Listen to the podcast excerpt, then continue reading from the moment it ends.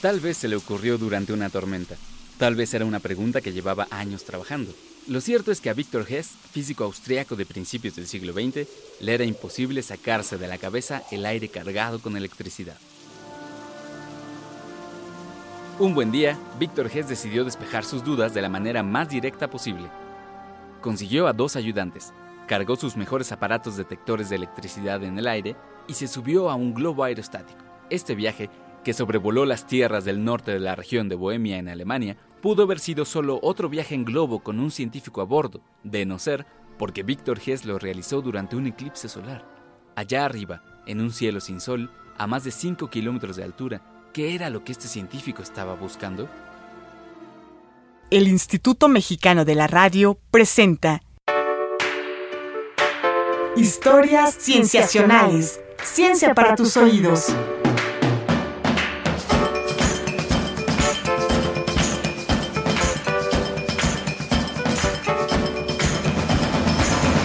Bienvenidos a Historias Cienciacionales. Mi nombre es Víctor Hernández. Al comenzar el programa, dejamos a mi tocayo en un globo aerostático a 5.000 metros de altitud a mediados del año 1912. Allá arriba, Víctor Hess medía qué tan cargado de electricidad estaba el aire alrededor del globo, porque en esos años, a principios del siglo XX, los científicos sabían que las moléculas del aire podían estar cargadas, pero desconocían con exactitud de dónde provenía ese fenómeno. La mejor apuesta entonces era la energía de la radiactividad de los minerales en la corteza terrestre, pero no todos lo creían, Víctor Hess entre ellos. En el cielo, aquel científico austriaco encontró que el nivel de carga eléctrica era mayor en las alturas que en el suelo, y como hizo otros vuelos en el día y en la noche y siempre obtenía las mismas mediciones, concluyó que la energía, la radiación que cargaba eléctricamente al aire, no provenía ni de la Tierra ni del Sol. Propuso que era energía que venía del espacio, radiación cósmica. Cuando su globo al fin tocó tierra, Hess y sus dos ayudantes caminaron hasta encontrar una granja y le pidieron al granjero que los llevara en su carromato jalado por caballos hasta la estación de trenes más cercana. Según lo narra el nieto de Hess en un artículo del New York Times de hace un par de años, ni ese ni la otra decena de vuelos que realizó Victor Hess fueron motivo de interés para la prensa. Pero poco más de 20 años después, en 1936, Victor Hess obtuvo el Premio Nobel de Física por lo que descubrió en aquel vuelo en globo aerostático en un cielo sin sol, los rayos cósmicos. En este episodio vamos a hablar de la radiación que proviene del espacio y las formas de estudiarla. En particular, queremos concentrarnos en una de esas formas, el Observatorio Hawk, localizado aquí en México. Para hablar más del tema, vamos a platicar con un investigador que trabaja en ese observatorio.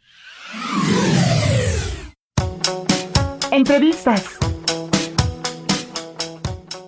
Nos encontramos con el doctor Hermes León Vargas. Él es investigador titular en el Instituto de Física de la Universidad Nacional Autónoma de México. Se licenció en Física en la Universidad Veracruzana, cursó estudios de posgrado en la misma UNAM y de doctorado en el Instituto de Física Nuclear en la Universidad de Goethe en Frankfurt. Durante ese tiempo también trabajó en la Organización Europea para la Investigación Nuclear, el CERN, en Suiza, y actualmente colabora en el Observatorio Hawk aquí en México. ¿Qué tal? ¿Qué tal, doctor León? ¿Cómo estás? Hola, muchas gracias por invitarme. Gracias, gracias por venir. Estamos muy interesados en el proyecto de Hawk. Hace unos minutos mencionamos cómo a los trabajos pioneros en rayos cósmicos, como eh, el vuelo de Víctor Hess, realmente fue poco mencionado en la prensa de aquel entonces. En contraste, la reciente inauguración del Observatorio Hawk en la Sierra eh, Negra del Estado de Puebla fue muy comentado en los medios. Nos gustaría que nos describieras este observatorio, ¿no? sobre todo porque en la mente de muchos podríamos pensar que un observatorio tiene la forma de un telescopio, un telescopio gigante con lentes, espejos y demás elementos para captar luz. Pero ¿cómo es el Hawk? Bueno, Hawk, como bien dices, es un observatorio sui generis. Es muy diferente porque se basa su principio en utilizar grandes cantidades de agua y unos detectores muy sensibles a la luz, que se llaman fotomultiplicadores. Entonces esta combinación de tener grandes volúmenes de agua aislados, de manera que no entre la luz del ambiente, y unos detectores muy sensibles de luz, lo que nos permite tener este observatorio Hawk. ¿Estas grandes cantidades de agua dónde están? Hawk está conformado por 300 tanques, son como graneros. Cada uno tiene suficiente volumen para contener 200 mil litros de agua. Es agua ultra pura. Y este, dentro, de, bueno, dentro de cada tanque se tiene una bolsa especialmente diseñada para contener esta agua, para que no se degrade con el tiempo el plástico y cosas así. Y además, dentro de este volumen de agua se colocan estos fotomultiplicadores que les llamamos, que básicamente son sensores de luz pero sensores muy especiales. Pueden ver las mínimas cantidades de luz que existen en la naturaleza. Y ahorita vamos a llegar a ese punto porque es de lo que nos parece más interesante. Pero antes nos gustaría que nos contaras, llama la atención que, que se trata de un proyecto que está ubicado en nuestro país, pero es de escala internacional y de alcance global. ¿Cuál es la importancia del Observatorio Hawk, tanto para la física en México como para la física en general? Bueno, es un paso bastante hacia adelante. Digamos que el Observatorio Antecesor de Hawk era un observatorio que se encontraba en el Laboratorio Nacional de los Álamos en Estados Unidos, se llamaba Milagro, ese era un proyecto, digamos, solo de Estados Unidos. Después, para la siguiente generación, se buscó encontrar un lugar que fuera más idóneo para hacer estas investigaciones. Eh, se encontró que México, justo en las laderas del volcán Sierra Negra, nos permitían tener unas condiciones aún mejores para realizar las observaciones y sobre todo también la colaboración de que fuera un proyecto binacional, permitía compartir gastos, eh, además de digamos, tener mayor número de científicos trabajando en el observatorio para tratar de sacar también el mayor provecho posible. Y bueno, es un, muy importante para la comunidad internacional, es un observatorio único en el mundo en este momento, es el más sensible a muy altas energías y para México es muy especial tener por primera vez un observatorio de frontera aquí en nuestro país. En México solemos, la gente que trabaja en esta área de física de altas energías, viajar a otros países, realizar estancias. Ahora por primera vez tenemos aquí en nuestro país el observatorio y la verdad es que es una gran diferencia tener con el equipo aquí nosotros en, con nosotros en nuestro país que tener que depender de otras condiciones, ¿no? Al tener que realizar visitas y estancias en un laboratorio que no es propio y este sí lo sentimos como propio aquí en México.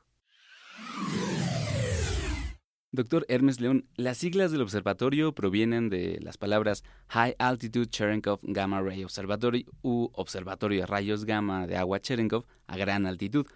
Esto nos indica que se usa en este observatorio el fenómeno físico conocido como efecto Cherenkov, ¿Nos puedes contar cómo es que este fenómeno nos ayuda a observar las radiaciones cósmicas, a, estudiar el espacio? Claro, el efecto Cherenkov, su nombre viene del, físico que lo, que lo escribió por primera vez experimentalmente, Pavel Cherenkov, y de hecho es bastante interesante, no es un efecto, digamos, muy común. El haberlo encontrado y darle interpretación mereció el premio Nobel en 1958. Y digamos, realmente la, base matemática y teórica es bastante complicada, pero siempre existen, digamos, símiles como para tratar de entenderlo mejor. Y siempre el símil que se utiliza es como cuando un avión que se mueve más rápido que la velocidad del sonido en la atmósfera produce este choque sónico. Sí.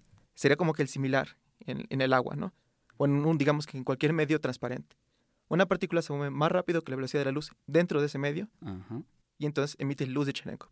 Es como esta onda de choque, pero ya no en sonido, sino en, luz. Entonces ayuda a estudiar esas partículas que se mueven más rápido que la velocidad de la luz en ese medio. Exacto, así es como podemos saber qué pasaron estas partículas que se mueven más rápido que la velocidad de la luz y es entonces se produce este efecto, se emite luz, son cantidades muy pequeñitas de luz lo que, lo que ocurre en realidad, no es un brillo gigantesco, entonces por eso usamos equipo muy sensible para poder detectar las mínimas cantidades posibles. Este efecto Cherenkov se puede observar, por ejemplo, si visitan la central nucleoeléctrica de Laguna Verde, ahí tienen una se entiende como una alberca gigante donde contiene el rector de la planta y uno puede ver un brillo, es un brillo azuloso. Y se puede observar con los ojos este sin ningún instrumento especial, esta es la luz de Cherenkov. Pero aquí tenemos un volumen radioactivo gigantesco, entonces tiene muchísimas partículas y por eso es el brillo es observable de, manera natural. Pero en Hawk vemos el brillo de partículas individuales. Y esas partículas, a diferencia, por ejemplo, de las que veríamos en, la central nuclear, provienen del espacio, las que vemos en Hawk. Exacto. Observamos este, la, la radiación que llega de todo el universo. Lo que sucede es que, digamos, la radiación cósmica que se le llama son principalmente partículas cargadas. Esas partículas entran a la atmósfera y lo que sucede es como una reacción en cadena. Es como estos juegos donde se tiene se parte de una ficha de dominó que la empuja uno y va empujando muchas a su vez. Lo pueden entender de una manera muy similar. Entra una de estas partículas muy muy rápido en la atmósfera. La atmósfera es un medio material, va a estar chocando con los componentes de la atmósfera, produciendo más y más partículas. Y son esas partículas las que medimos con Hawk. Cuando atraviesan nuestro volumen de agua, depositan luz, la medimos con una precisión muy buena, con una mil millonésima de segundo de precisión, y a partir de, lo que, de la luz que vemos podemos reconstruir qué partícula fue la que ingresó en la atmósfera y de qué dirección venía del cosmos. ¿Y, por qué es deseable que esté en una altitud tan, tan grande? Es, como les decía, esta reacción en cadena. Lo pueden entender que al principio tenemos una partícula, después va a chocar con otra, tenemos dos, cada uno choca con otra, tenemos cuatro y así sucesivamente se van multiplicando, pero la atmósfera también va a empezar a detener algunas. Entonces digamos que si llega un máximo de multiplicación de partículas, digamos un millón, y si uno continúa viajando por la atmósfera empiezan a perderse algunas, se frenan, ya nos podemos ver. Entonces encontrar un punto en donde el número de partículas sea máximo para que podamos tener más información de lo que ocurrió, el proceso físico principal, ¿no? Para eso hay que ir a gran altura. Si lo hacemos al nivel del mar, vamos a ver muy poquitas partículas porque muchas ya fueron absorbidas en su camino hacia los detectores, ¿no? Entonces hay que ubicarse a la mayor altura posible. Realmente un ideal sería como 6.000 metros de altura, pero realmente es casi imposible trabajar a esa altitud. Entonces un punto intermedio en donde se tenga mucha información y que la gente pueda trabajar cómodamente, bueno, relativamente cómodamente. Respirando. Exactamente, respirar este, sin equipo, son los 4.100 metros que nos ofrece el volcán Sierra Negra. Y bueno, una duda sobre la eh, qué tan común es este efecto Cherenkov. Entendemos que estas partículas que provienen del espacio están todo el tiempo atravesando, entrando a la atmósfera, atravesando la materia. Entonces, por ejemplo, en el vaso de agua que tenemos aquí en la mesa, ¿está ocurriendo efecto Cherenkov? De hecho, sí.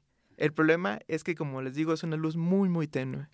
Entonces, como tenemos, estamos rodeados de luz, siempre tenemos en nuestra vida lámparas o estamos en la luz del sol, no podemos distinguir este brillo tan tenue que ocurre en nuestro vaso de agua, ¿no? Hay un fenómeno muy interesante, es lo que han observado algunos astronautas. Al estar afuera de la atmósfera no tienen nuestra protección que nos brinda la misma, entonces hay veces que ven brillos en sus ojos. Y ocurre que se ocurre, sucede el fenómeno de luz dentro del ojo y ven estos destellos de luz. Es muy interesante. Vamos a un corte y regresamos. Escuchas historias cienciacionales. Ciencia para tus oídos. Ciencia para tus oídos.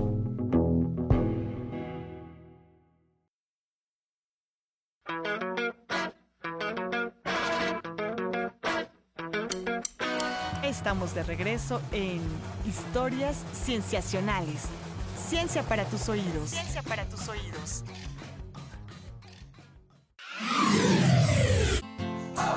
Momentos en la ciencia. Ahora para la sección Momentos en la Ciencia, Sofía Flores del equipo cienciacional. ¿Qué tal, Sof? Hola Vic, ¿cómo estás? Bien, ¿tú? Bien. Cuéntanos. Bueno, pues hoy les voy a hablar sobre otro investigador que siguió los pasos de Víctor Hess. Por los mismos años en que justamente Víctor Hess ganó el Premio Nobel de Física, en Rusia, un físico llamado Pavel Cherenkov observó que una botella de agua emitía luz cuando estaba sujeta a un bombardeo radiactivo.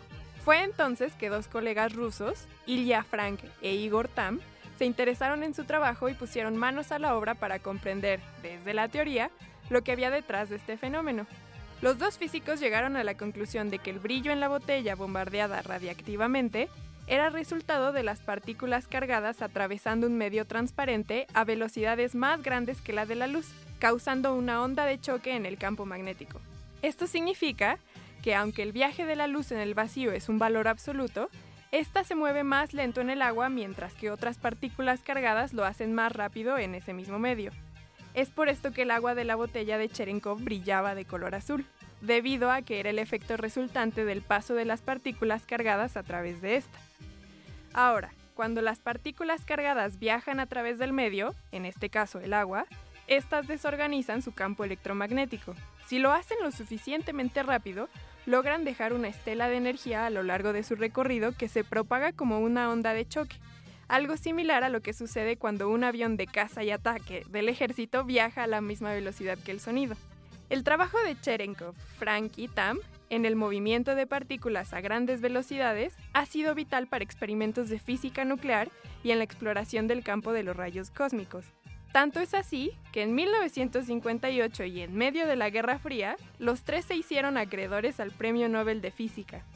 Además, ese mismo año sus compatriotas rusos pusieron en órbita a Sputnik 3 para que estudiara la parte más alta de la atmósfera, cargando consigo un detector Cherenkov con el objetivo de detectar la presencia y la velocidad de partículas de alta velocidad. Está increíble, ¿no? Está muy padre, gracias, Sof. De nada, Vic.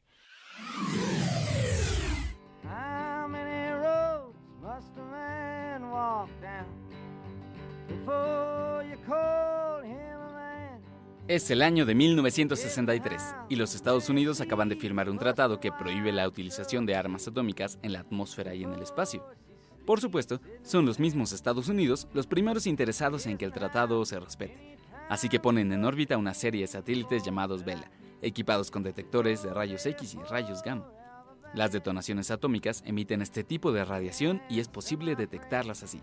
Sin embargo, después de algunos años de recoger datos, los físicos en el laboratorio de los Álamos encargados de los satélites comienzan a notar que los aparatos perciben rayos gamma que no provienen ni del Sol ni de la Tierra. Después de casi una década de estudios, corroboraciones y análisis, los físicos concluyen que esos eventos de rayos gamma son de origen cósmico. De hecho, son eventos que suceden en pocos segundos y luego desaparecen. Se les llama destellos de rayos gamma y se convierten en uno de los fenómenos más interesantes del cosmos, entre otras cosas, porque son los más energéticos que se puedan registrar hasta el momento. El primer destello de rayos gamma se registró en 1967 y desde entonces el estudio de esta radiación sean destellos o no, ha avanzado mucho. En el observatorio Hawk esa radiación se puede estudiar. Doctor Hermes León, en el nombre del observatorio Hawk también están incluidos los rayos gamma. Y hay un fenómeno muy interesante, que nos parece muy interesante, que es el de los destellos de rayos gamma, que se sabe hasta ahora es el fenómeno más energético del universo. Tenemos entendido que Hawk va a poder estudiar este fenómeno y, bueno, otros que involucran rayos gamma. Cuéntanos un poco sobre esto, sobre todo considerando que, bueno, como nos contaste antes, la atmósfera y la magnetosfera de nuestro planeta pueden modificar la cantidad de radiación que llega hasta aquí. Bueno, este fenómeno de los destellos de rayos gamma es muy interesante, incluso tiene un poco un, un trasfondo que es una película de James Bond. Sí. Sucede que su descubrimiento se dio en el transcurso de la Guerra Fría. Se tenían satélites para buscar detonaciones nucleares ilegales, porque había un tratado de prohibición eran unos satélites que se llaman Vela. Y de hecho el nombre lo pusieron porque eran veladores, vigilaban que no, no se violaran los tratados internacionales. Y estos satélites observaron eh, rayos gamma, como los que se producen en reacción cuando ocurre una detonación atómica, pero que no estaban provenientes de la Tierra.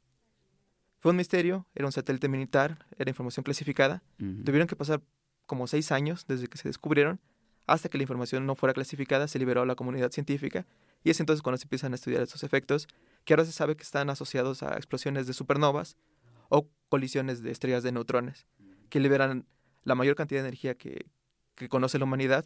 Se calcula que se liberan unos cuantos segundos durante una de esas explosiones de esos destellos de rayos gamma, como nuestra galaxia entera radia en un año completo. ¿Y el Hawk será capaz de detectar? Es como que uno de los grandes temas científicos a explorar, porque estos han sido detectados pero en el espacio, hasta una cierta energía máxima. Entonces con Hawk lo que se pretende estudiar es si pueden existir eh, señales de estos fenómenos tan energéticos, pero aún más alta energía de lo que se detecta en el espacio. Entonces digamos que nosotros vamos a tratar de extender el conocimiento que se tiene de hasta qué energía emite rayos gamma y ver si podemos ver rayos gamma más energéticos de los que se han observado hasta ahora. En las heladas y áridas tierras de la Antártida hay un kilómetro cúbico de sensores debajo del hielo. Se trata del observatorio IceCube, que apunta a detectar neutrinos que provengan del espacio exterior. En 2013, los científicos a cargo de ese laboratorio anunciaron que habían detectado 28 eventos de neutrinos de origen cósmico, 28 partículas.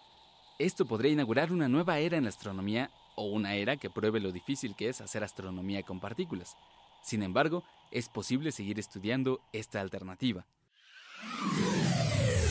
Bueno, pasando a una de las últimas preguntas, doctor Hermes León, en algunos lugares has mencionado que te interesa explorar las capacidades del Hawk para estudiar los neutrinos, que se consideran de las partículas más elusivas de todas. ¿Nos puedes contar un poco más sobre esto? Bueno, es un tema este, en el que tengo mucho interés. De hecho, es parte de cómo me contrataron en el Instituto de Física para explorar este, este tema en particular. Y de lo que se trata es de utilizar un nuevo mensajero. Podemos entender a los rayos gamma que vienen del universo como mensajeros que nos indican en dónde ocurren estos fenómenos tan violentos. Hay un límite hasta el cual los rayos gamma son buenos mensajeros, porque también pueden perder su información mientras viajan hacia nosotros. Es decir, no podemos eh, ver rayos gamma tal vez de las regiones más lejanas del universo, porque se pierde su información. Sin embargo, los neutrinos sí nos pueden dar más información son, podemos decir, son mejores mensajeros en cuanto a dónde ocurren estos, fenómenos muy violentos. El inconveniente es que son muy difíciles de detectar. Entonces, es un proyecto yo creo que bastante ambicioso, pero que podría ser muy interesante porque nos ayudaría a extender las capacidades para las que fue diseñado Hawk y extenderlo para detectar este nuevo tipo de, de señal que nos permite identificar las regiones donde ocurren los fenómenos más violentos del universo. Profundizando un poco, ¿por qué es que son tan difíciles de detectarse? Es este, una partícula muy especial digamos que para detectar algo siempre es más fácil que tengan una propiedad que se conoce como carga, como los electrones que todo el mundo conocemos. Esas partículas son neutras, tienen una masa muy pequeña, es, es muy difícil que interactúen con cualquier cosa que conocemos. Entonces para eso se requieren grandes volúmenes de materia para que produzcan señales que sean detectables. En Hawk eh, tenemos, estamos rodeados por dos volcanes, son cantidades de materia muy muy grandes y justo esa es la idea, utilizar lo que nos dio la naturaleza junto a Hawk y tratar de utilizarlo para nuestro beneficio, hacer que se produzcan reacciones dentro de los volcanes que produzcan señales visibles por Hawk. Pero es un tema, este, digamos que aún está en exploración, no lo puedo decir que es un tema propio de, como un gran objetivo de Hawk, es algo que queremos impulsar en el Instituto de Física y ojalá les podamos contar más adelante si obtenemos resultados positivos. Sí, definitivamente sería muy interesante. ¿Hay alguna otra cosa que quisieras agregar? ¿Algún comentario final? ¿Algo que no te haya preguntado? Bueno, que, que hay que aprovechar esta oportunidad que tenemos un observatorio de punta en México. Entonces, para toda la gente, todas las personas que se interesan por la ciencia, creo que es buen momento de que consideren el poder integrarse a este tipo de proyectos. Es un proyecto que tiene por lo menos 10 años de que va a estar operando. En todas las generaciones que apenas están entrando a la licenciatura, creo que muy bien podrían interesarse y acercarse a esta rama de la física o de la astrofísica y bueno, sacar el máximo provecho a un instrumento científico único en México. Muchísimas gracias, doctor Hermes León Vargas, por haber estado con nosotros. No, muchas gracias por la invitación. Esto ha sido todo en este programa de historias cienciacionales. Agradecemos mucho al doctor Hermes León Vargas por haber estado con nosotros en cabina. A Sofía Flores, parte del equipo cienciacional. Si quieren saber más sobre el Observatorio Hawk, pueden entrar a su página www.hawc-observatory con www.hawk-observatory.org. Si tienen algún comentario, duda, queja, sugerencia, pueden buscarnos en nuestras redes sociales, Facebook, Tumblr o WordPress como Historias Cienciacionales, en Twitter como arroba cienciacionales, todo con C, o en correo como historiascienciacionales arroba gmail.com. Participaron en la realización de este programa Marcela Montiel en la producción y edición, Carolina Durán en diseño de audio y edición, Roberto Portillo en grabación y edición y Manuel Compatidla en los controles técnicos. Les agradecemos mucho. Nos vemos la siguiente semana en un episodio más de Historias Cienciacionales. El Instituto Mexicano de la Radio presentó Historias Cienciacionales. Ciencia para tus oídos.